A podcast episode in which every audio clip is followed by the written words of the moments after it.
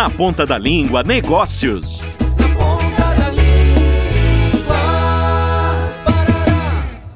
Oi, estimada, que fila é essa, né? Como tás? Viesse pegar auxílio emergencial? Oi, guria. Tô bem. É fila que não acaba mais, né? Não consegui pelo celular. Tive que vir na boca do caixa. Não entendo aquele aplicativo. Então, soubesse que a Neide, que mora lá perto de casa, recebeu uma tal de notificação. Um papel lá dizendo que ela nem podia ter pegado o auxílio. Capaz. Agora ela vai ter que devolver o auxílio emergencial? Você sabe o que é auxílio emergencial? Auxílio emergencial é um benefício disponibilizado pelo governo para garantir renda mínima aos brasileiros em situação vulnerável. Durante a pandemia da Covid-19, esse benefício foi concedido aos desempregados, microempreendedores individuais e trabalhadores autônomos.